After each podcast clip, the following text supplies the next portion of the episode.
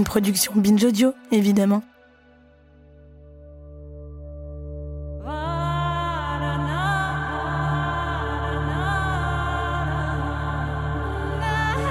Le 13 septembre, la jeune kurde Masha Amini a été arrêtée à Téhéran par la police des mœurs parce qu'elle n'aurait pas porté son hijab correctement. Correctement, entre guillemets, bien sûr. Elle meurt peu après son arrestation, d'une maladie selon la police, mais ses proches dénoncent des faits de violence et de maltraitance.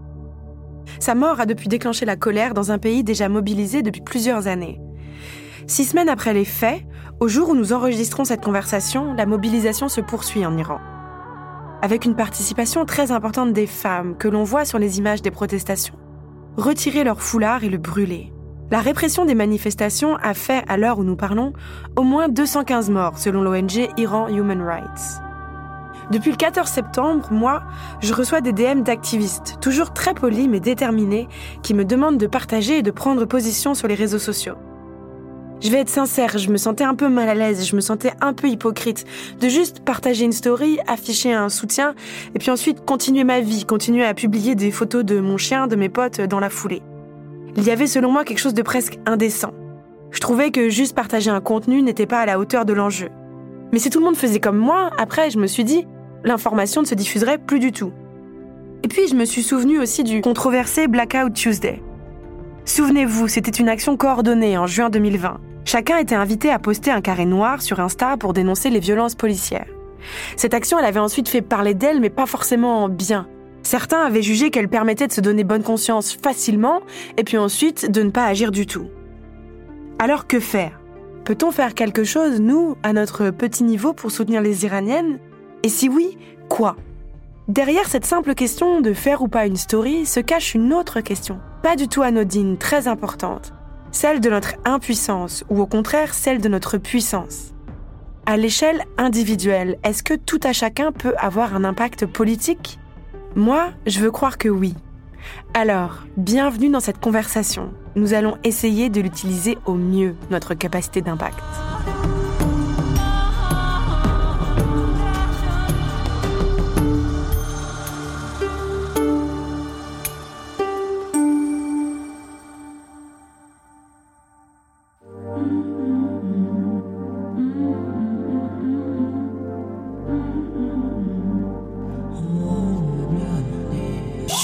Laissez-moi parler. C'est vraiment insupportable. On peut plus rien dire. Vraiment, c'est n'importe quoi. On peut plus rien dire. Et la prochaine fois, ça sera quoi? On peut plus rien dire. Qu'est-ce que c'est que ça? On peut plus rien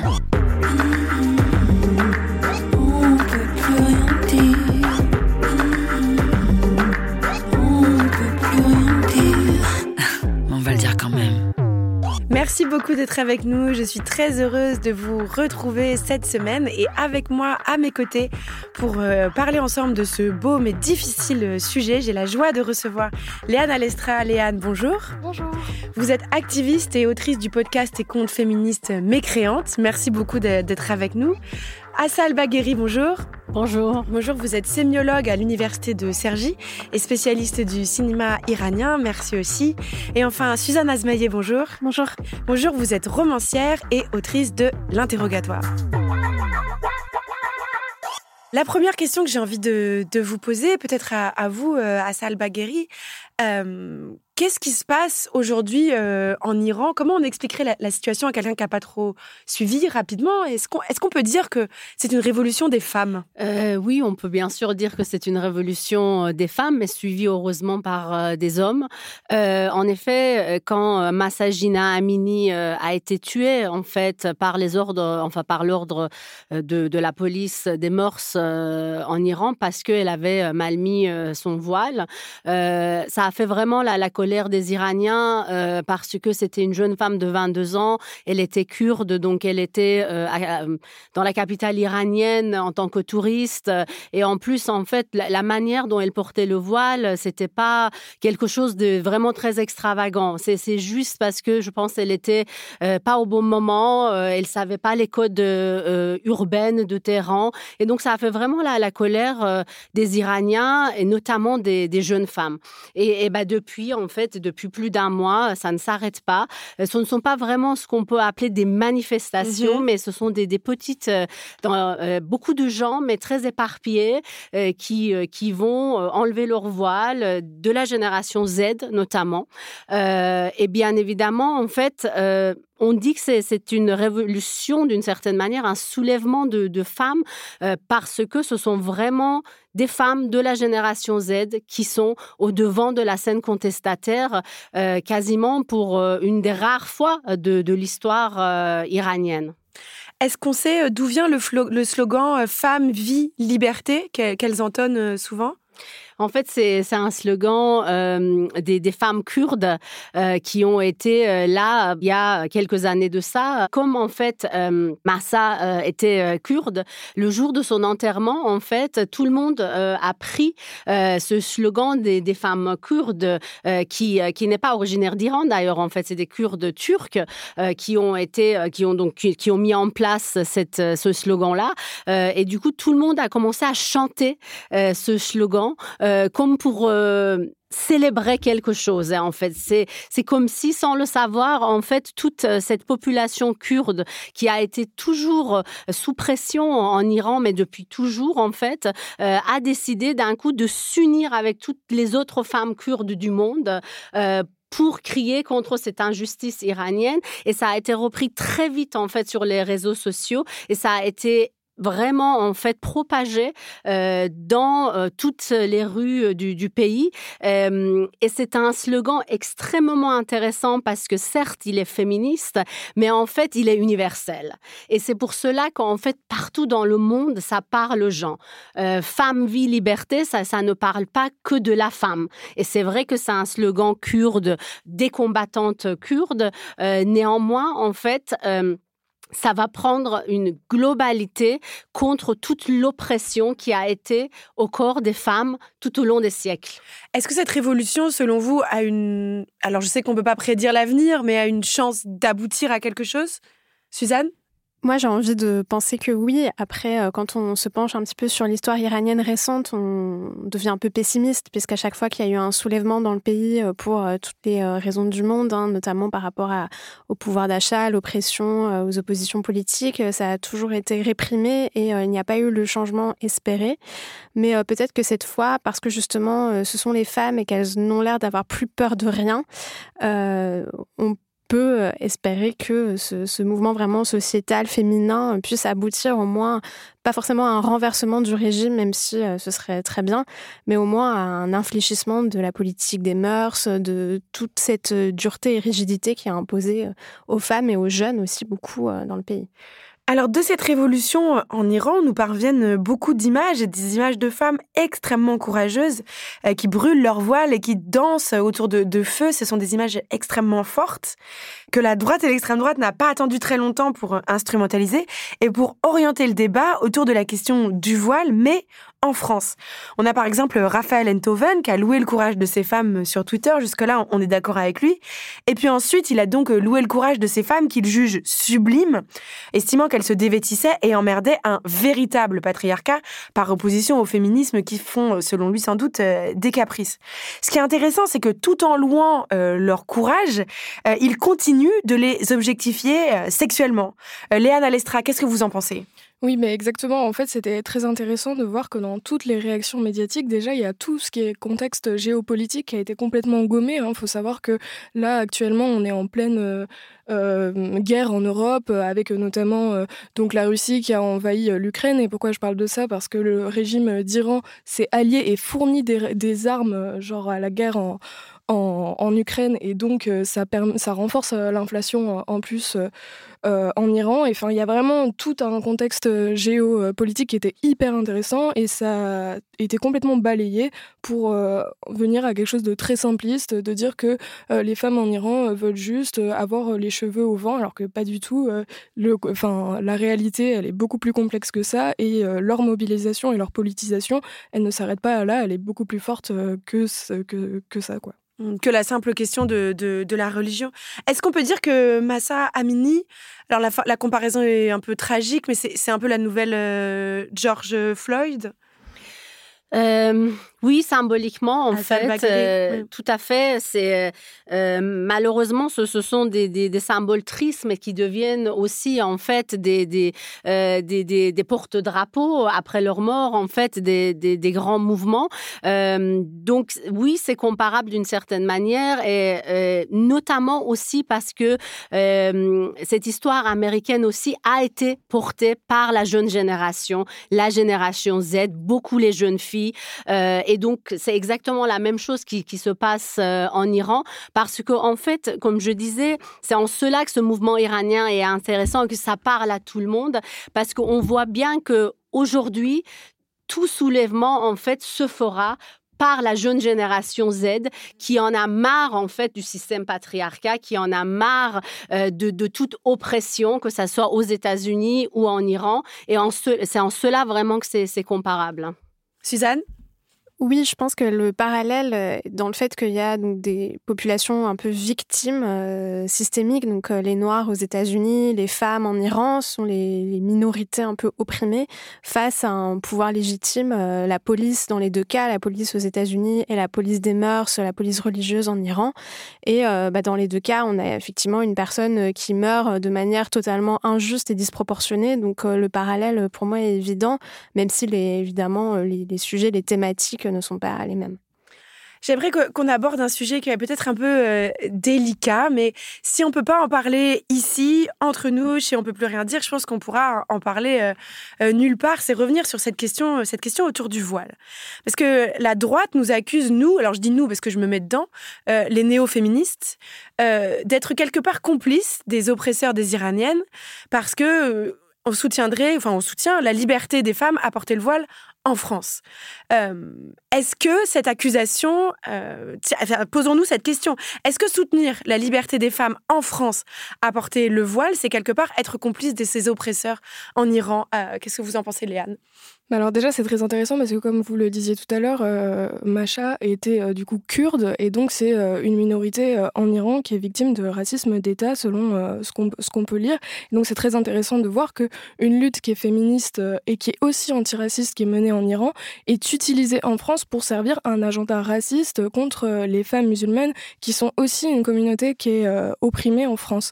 Et du coup, je trouve que c'est aussi intéressant de voir que à quel point les gens ne sont pas capables de déjà balayer devant leur porte, parce que je rappelle qu'en France, selon un sondage qui est paru en 2022, un quart des hommes en France exigent un droit de tenue sur leur partenaire en France en 2022. Ah, Donc euh, c'est quand même euh, hyper euh, intéressant de voir à quel point il y a un deux poids deux mesures qui s'établit euh, sur cette question, euh, sur cette question de, du voile, c'est quelque chose qui est intéressant euh, dans, dans votre livre, Suzanne Azmaillé, que j'ai trouvé, que j'ai trouvé très, très honnête et très intéressant.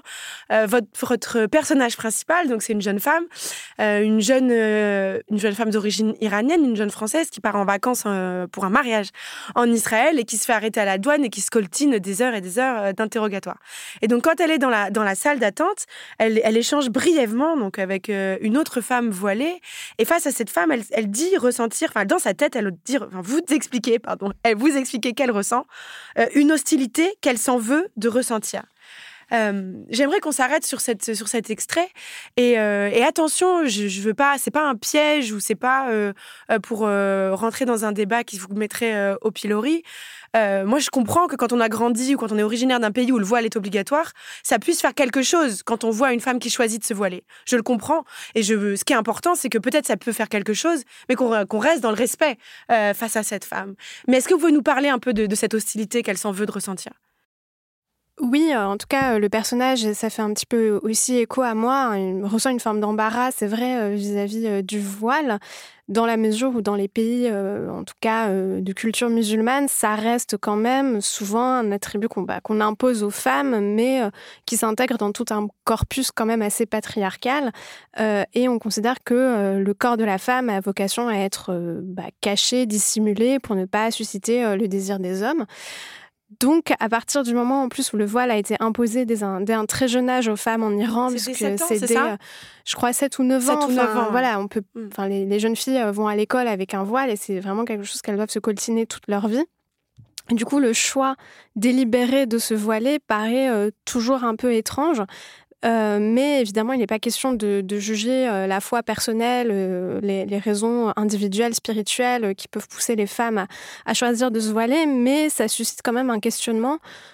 À titre personnel, je me demande souvent pourquoi ce choix et est-ce qu'on peut vraiment faire abstraction de toutes les problématiques euh, sexistes qui souvent euh, s'agrègent au voile, qui n'est pas un tissu complètement euh, anodin? Et je pense que c'est assez sain finalement de s'interroger sur le voile de manière tout à fait calme et pas polémique, ni dans le cadre d'une récupération politique, en se demandant finalement pourquoi certaines femmes se voilent? Est-ce que le voile est complètement anodin? Est-ce qu'il apporte avec lui d'autres euh, d'autres problématiques et je pense qu'on peut tout à fait en discuter de manière sereine euh, sans tomber dans des polémiques euh, contre les femmes. Asal euh, il faut quand même vraiment euh, repréciser que c'est pas un soulèvement contre le voile hein, en mm-hmm. Iran. Vraiment, ça c'est quelque chose d'important. En fait, le voile iranien, c'est le c'est l'instrument en fait du patriarcat et du système théocratique politique. Donc c'est l'instrument par excellence de cette politique théocratique iranienne. Euh, donc si les femmes brûlent le voile, euh, ce n'est pas pour dire je suis contre le voile en général ou je suis contre la religion en général. Il faut savoir que euh, la société iranienne est une société religieuse, on ne peut pas le nier.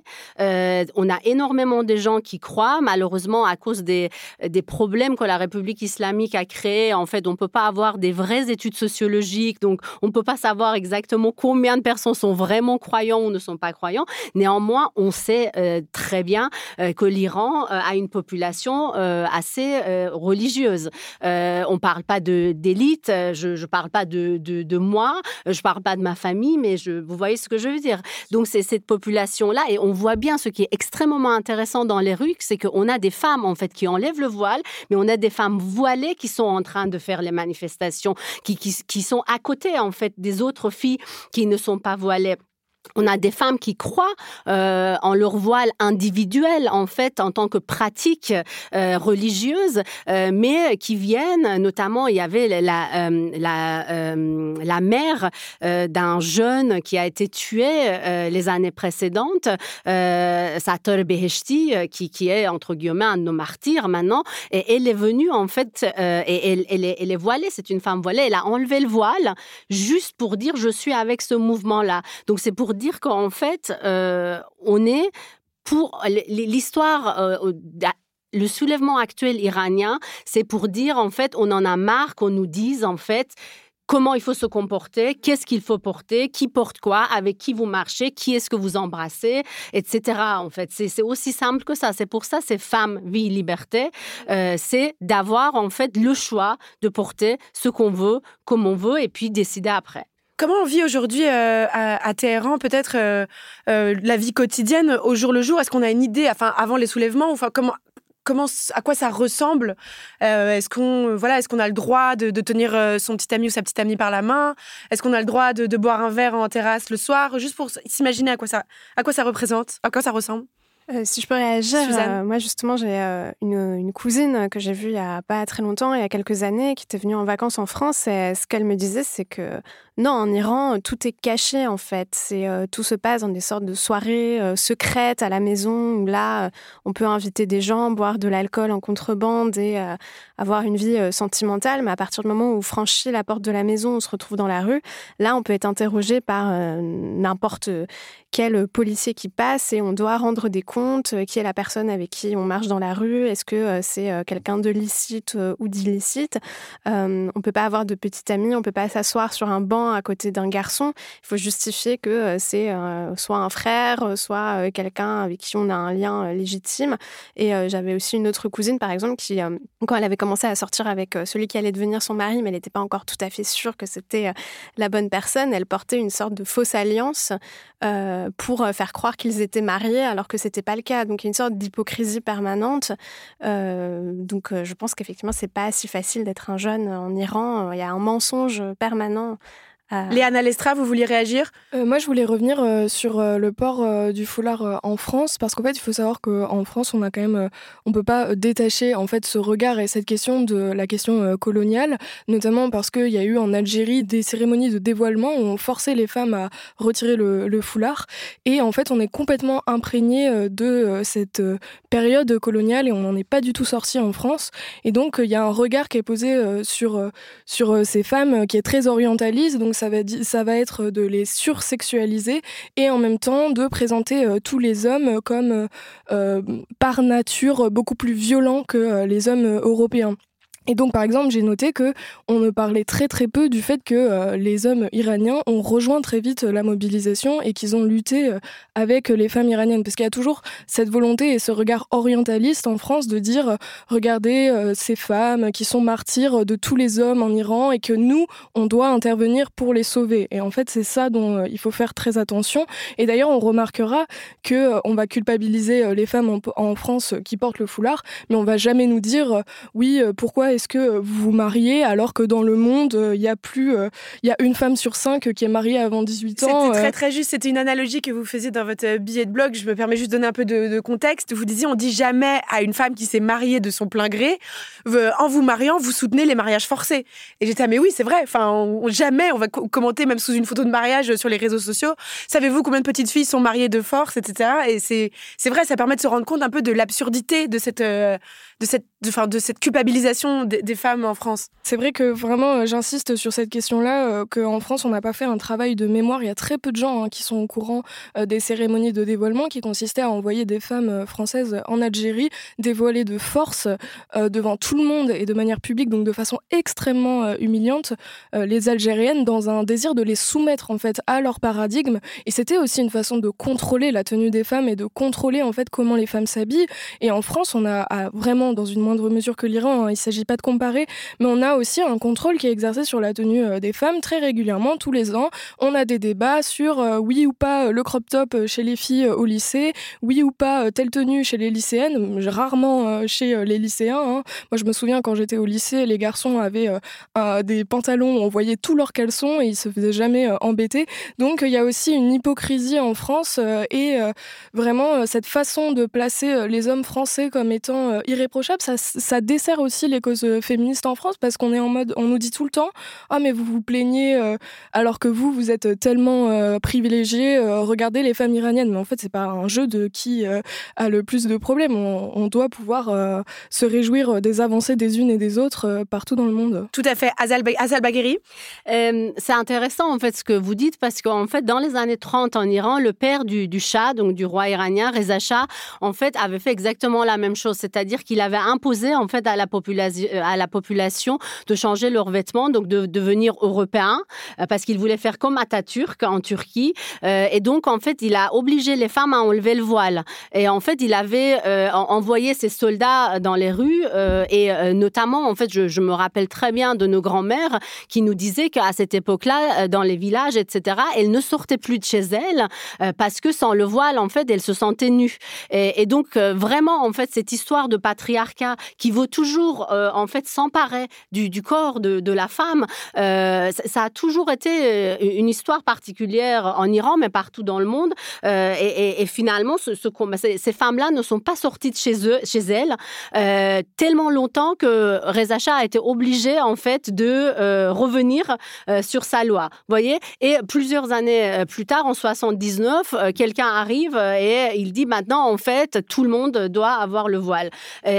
Et il faut savoir qu'à cette époque-là, en fait, personne ne pensait en Iran pendant la révolution iranienne parce qu'on pensait qu'on allait avoir une démocratie, égalité des hommes et des femmes, égalité salariale, etc.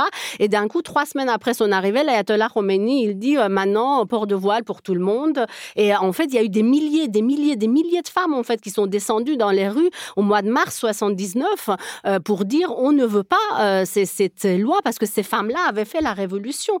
C'était des féministes, etc. il y avait des étrangères aussi, il y avait Kate Miller, euh, il y a un film aussi qui est sorti là-dessus. Euh, et en fait, euh, mais, mais ça n'a pas marché parce que les hommes n'ont pas suivi.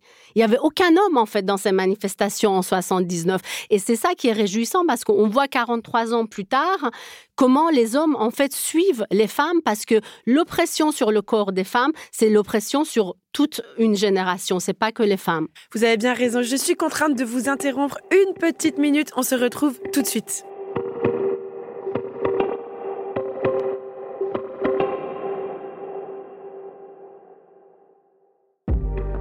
Merci d'être avec nous, c'est toujours On peut plus rien dire. Je profite d'avoir un petit instant de votre attention pour vous dire que si vous aimez cette conversation, n'hésitez pas à venir la prolonger en suivant Binge Audio sur Instagram.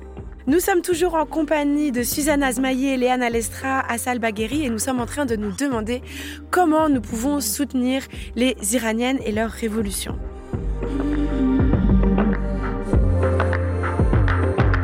Alors, euh, je me tourne vers vous, euh, Suzanne euh, Azmaïe, peut-être pour se poser la question pendant un instant de que peut la, la, diaspora. Dans votre roman, il y a un passage qui est assez touchant où votre héroïne, en 2019, raconte vouloir soutenir le soulèvement populaire qui a eu lieu en Iran suite à la réélection truquée de l'ultra-conservateur Ahmadinejad. Et donc, elle poste une photo sur Facebook, comme c'était un peu la, la mode à l'époque d'être sur Facebook. Elle poste une photo avec écrit Where is my vote? Puis après, elle se dit, bon, bah voilà, euh, qu'est-ce que je peux faire de plus en fait? Euh, Parlez-nous de, peut-être cette impuissance qu'elle a ressentie ou enfin comment ça se passe? Oui, c'est exactement ça. En fait, quand on est à l'étranger, qu'on soit iranien ou pas finalement, et on a envie de rejoindre la cause et euh, de faire quelque chose, on se retrouve assez vite coincé dans, bah, en fait, qu'est-ce que je fais? Et effectivement, c'est important. Je pense que relayer l'information, c'est toujours utile. pour rejoindre ce que vous disiez au début de l'émission, c'est sûr qu'entre ne pas poster et poster, c'est toujours mieux de, de poster, de montrer qu'au moins, voilà, le régime cherche à étouffer la répression, à bloquer Internet et tous les réseaux sociaux, justement, pour que ça ne soit pas diffusé, pour que, pour que le monde ne sache pas. Donc, plus on informe, plus on parle, plus on prend la parole plus finalement on affaiblit aussi la crédibilité du régime à l'international et euh, c'est jamais neutre en fait un régime politique qui est discrédité sur le plan international euh, qui euh, passe pour un régime à juste titre qui ne respecte pas les droits de l'homme les droits de la femme c'est toujours important de le dire. Et ce qu'on peut faire bah, évidemment c'est écrire prendre la parole manifester aussi. Il y a beaucoup de manifestations qui ont lieu partout dans le monde et c'est vrai que c'est important aussi d'être là.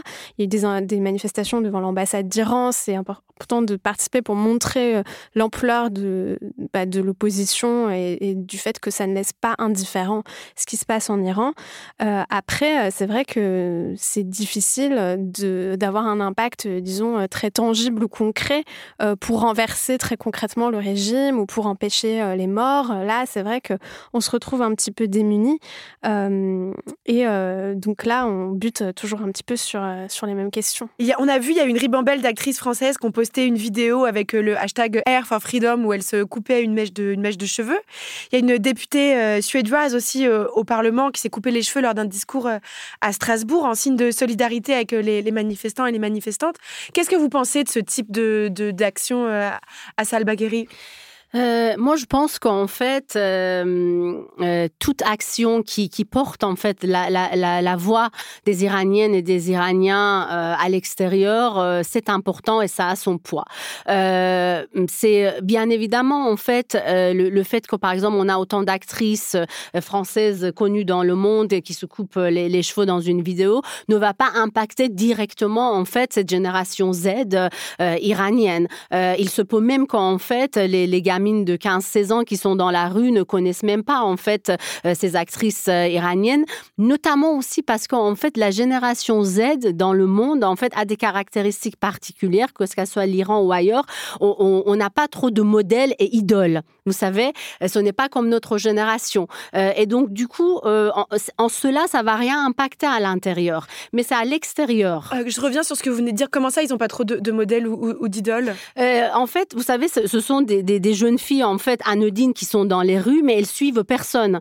Il y a aucune actrice par exemple qui leur donne un modèle particulier. Euh, et, elles, font en fait un, un, mix de différentes choses qu'ils aiment en fait pour ressembler à personne d'autre euh, finalement.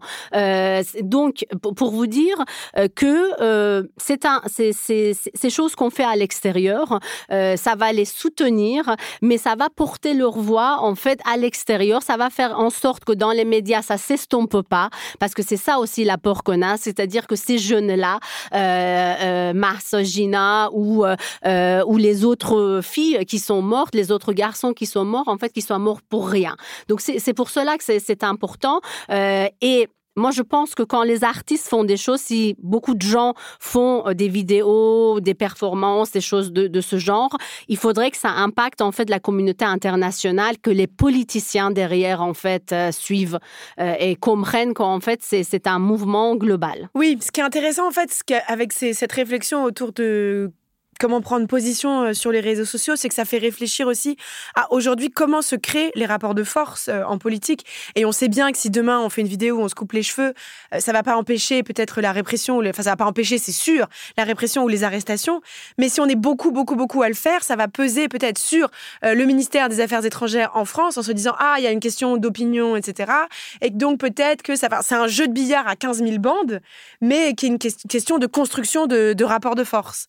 Est-ce que bien compris, à votre avis, l'enjeu, euh, Suzanne Asmaillé Oui, moi, je suis totalement d'accord avec ça. Euh, je pense que ça, se joue à plusieurs niveaux et que pour faire euh, pression à l'international, sur les politiques, sur les rapports aussi entre les, différentes diplomaties entre elles, l'opinion publique peut influer là-dessus, mais de la même manière que la question peut se poser de manière très différente sur l'écologie. Enfin, les, actions de chacun individuellement ne vont pas peut-être limiter à ce point le réchauffement climatique, mais ça va créer un climat, un contexte qui va ensuite faire pression sur les décideurs pour changer les choses par ce biais un peu plus intermédiaire intermédiaire indirect. Je reviens sur l'exemple de Blackout Tuesday que j'avais donné en, introduction, qui avait été un peu controversé en disant qu'il y avait aussi une part de narcissisme ou de, ou de donner une bonne conscience euh, à pas cher avec ce type de, militantisme. Qu'est-ce que vous en pensez, Léane Alestra Moi, je pense que si ça s'accompagne pas d'une réflexion autour du sujet, ça a peu d'impact, même parce que c'est extrêmement éphémère. On est dans une société de l'image où une information en chasse une, etc. Et je pense que ça doit s'accompagner d'une remise en question, notamment, et d'une prise de conscience de où je m'adresse, de quelles paroles je m'adresse, comment je me situe dans la société, notamment parce qu'en France, euh, on a tendance à, être euh, très orgueilleux, à dire qu'on est euh, le pays des droits de l'homme, alors que je rappelle que c'est l'Iran hein, qui a inventé la première charte des droits de l'humain il y a plus de 2500 ans déjà. Donc voilà, je pense que c'est important, en fait, quand il y a un sujet qui est d'actualité, d'en parler sur les réseaux sociaux, c'est très important, mais pour moi, ça doit toujours s'accompagner de pourquoi j'en parle et qu'est-ce que ça peut me faire réfléchir à moi-même, je veux dire, de façon un peu plus profonde que juste poster une image noire de soutien. Quoi. Ça doit être l'occasion en fait d'une remise en question euh, individuelle de ses propres biais. Euh, soutenir les Iraniennes, c'est peut-être euh, aussi et, avant tout les, comprendre et soutenir leur production artistique euh, et culturelle. Assal Bagheri, vous êtes aussi, enfin, vous êtes spécialiste aussi de, cinéma iranien.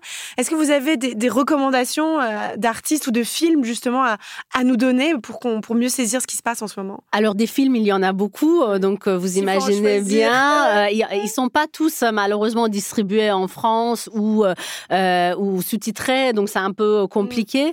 mais euh, en tout cas, euh, la plupart des films iraniens qui, sortent en France euh, font partie du, cinéma indépendant iranien, qui ont toujours fait partie en fait de ce mouvement de résistance. bon, après, il faut savoir que le cinéma iranien est toujours derrière la, société. Il est jamais devant parce qu'il y a notamment la censure et, donc il peut jamais aller en fait aussi loin que la société et elle peut y aller. Vous voyez ce que je veux dire? Néanmoins, les films d'Asghar Farhadi dit sont des films extrêmement euh, euh, intéressants pour montrer la dichotomie euh, du couple homme-femme, la dichotomie entre modernité et tradition dans la société iranienne, des trentenaires, etc. il y a un film qui est quasiment pas vu, mais il est sous-titré, il existe en France, donc j'invite tout le monde parce que c'est très actuel, ça date de 2016, ça s'appelle Hair, donc ça veut dire cheveux, mm-hmm. de de Rafori, si je me trompe pas. Et en fait, c'est un film extrêmement intéressant parce que ce sont des, euh, des, des, des jeunes sportifs qui font du karaté et elles sont euh, euh, sourds et muettes. Et, et donc, en fait, euh, elles doivent aller à des, des, euh, des, euh, faire euh, en fait aller à l'étranger mhm. pour leur sport. Et, et, le ministère etc en fait leur pose énormément de problèmes à cause de leurs vêtements. Il faut que le cou soit protégé. Il faut pas qu'on voit ci on voit ça. Et donc pour le karaté c'est compliqué. Et finalement à la fin en fait on voit une forme de contestation où ces, ces femmes muettes en fait euh, enlèvent le voile et se rasent les cheveux et commencent à en fait péter les plombs d'une certaine manière. C'est très euh, hum, prémonitoire, comme on peut dire en, 2016, je dirais. Euh, est-ce qu'il faudrait créer ou essayer de créer ou rejoindre celles qui sont peut-être déjà en train de le créer, de la créer, une internationale féministe? Oui, c'est mon rêve. Vraiment, euh, j'aimerais, j'aimerais beaucoup euh, qu'il y ait une internationale euh, féministe. Et d'ailleurs, je trouve que c'est très intéressant parce qu'on sent comme un malaise des fois dans, dans les milieux féministes qui part d'une bonne intention. Hein. C'est celle d'éviter justement les travers qu'on a eu avec ce qu'on appelle l'universalisme et qui s'est transformé en une façon d'imposer un paradigme d'émancipation à toutes les femmes du monde entier en prétendant que c'était le bon, mais d'un point de vue euro, eurocentré tout simplement. Et du coup, il y a un peu un malaise vis-à-vis de ça, mais je pense que c'est très important euh, prenant conscience de ces biais, de la place euh, qu'on a dans le monde et sans vouloir imposer un modèle euh, d'émancipation aux autres femmes du monde entier, d'essayer de nouer des liens entre les peuples, entre les, les, personnes qui se battent et entre les woke, entre guillemets, du, du monde entier pour se soutenir. Et parce que je pense réellement que ce qui se passe en Amérique du Sud, quand il y a une victoire féministe, c'est une victoire féministe pour nous. Quand nous, il y a une victoire, c'est une victoire féministe pour les femmes en Iran. Et voilà, je pense qu'il y a quelque chose euh, d'important à se soutenir les unes les autres en respectant qu'on n'a pas les mêmes besoins, on n'a pas les mêmes modèles et pas les mêmes désirs forcément. Assal Bagheri? Euh, D'ailleurs, du coup, j'ai envie vraiment euh, de profiter en fait de, de, de, de cette tribune-là pour en fait poser la question concernant ce soulèvement iranien où sont les féministes françaises en fait? Où sont les féministes françaises? Moi, je les entends pas, je les lis pas assez en fait, euh, et ça c'est vraiment dommage. Les, tous les journaux féministes, euh, gender studies, etc. En fait, on les entend pas, euh, et c'est vrai que on, a du mal à, à les trouver, à aller chercher leurs paroles. Donc, je les interpelle de cette tribune là où est-ce que vous êtes? Et est-ce que cette question de voile pose tellement problème en France, c'est tellement franco-français que vous n'arrivez pas à vous situer par rapport à ce soulèvement en fait iranien vous croyez que c'est ça, Léane, vous qui êtes plus spécialiste du, féminisme Est-ce que vous avez le sentiment qu'elles se sont vraiment moins exprimées que sur la guerre en Ukraine, par exemple? Euh, Moi, ce que j'ai pu regarder sur les réseaux sociaux, j'ai quand même vu une forte mobilisation. Après, je ne sais pas ce qui s'est passé dans les universités euh, au sens large, où, euh, voilà, moi, je suis dans mon microcosme et j'ai l'impression, oui, quand même que les féministes en ont, pas mal parlé, mais je sens quand même qu'il y a un malaise.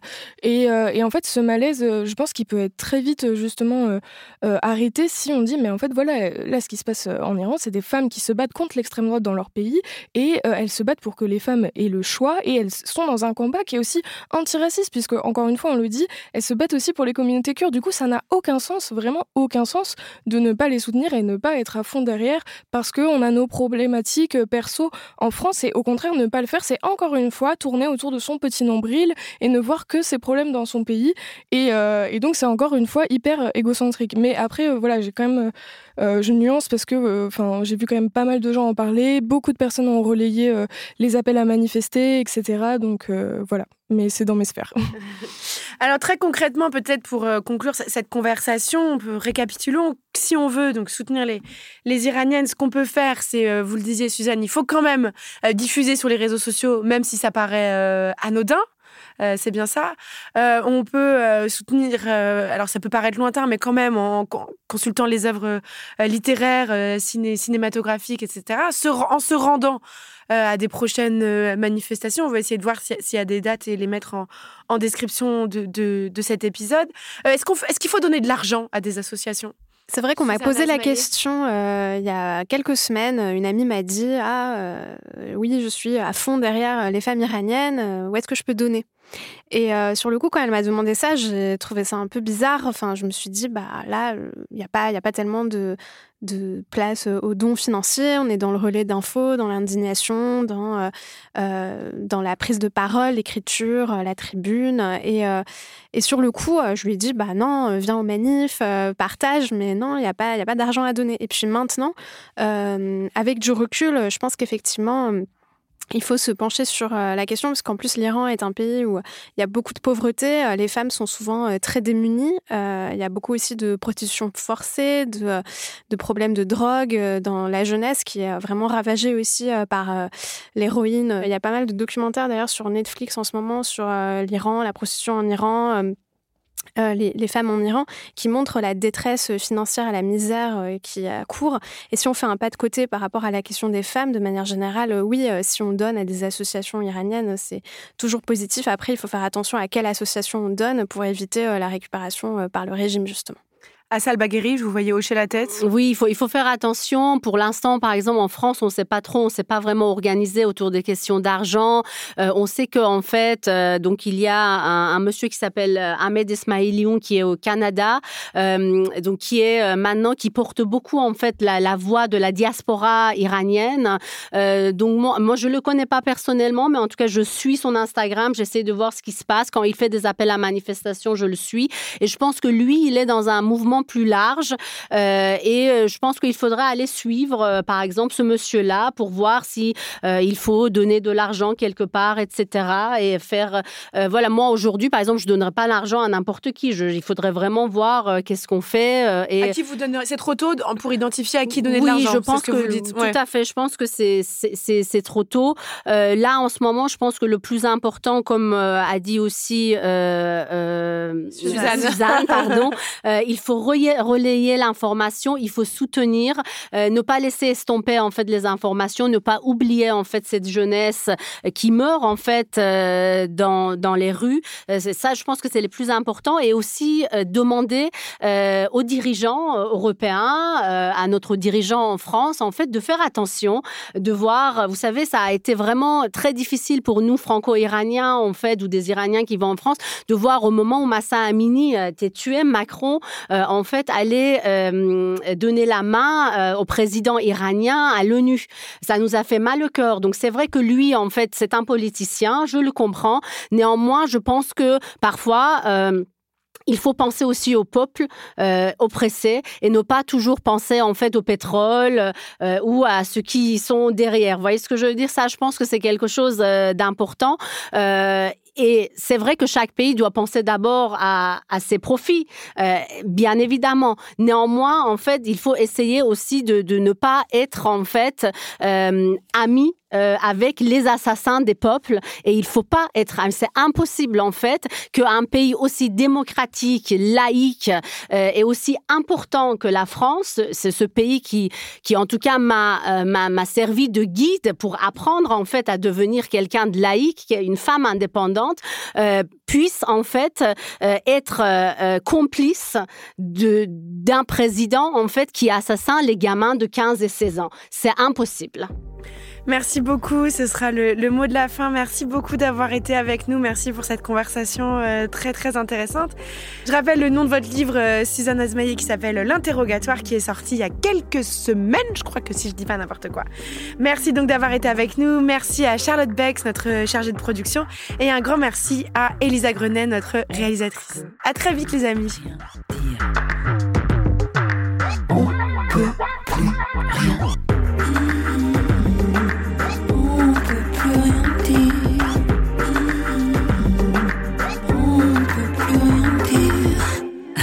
Ah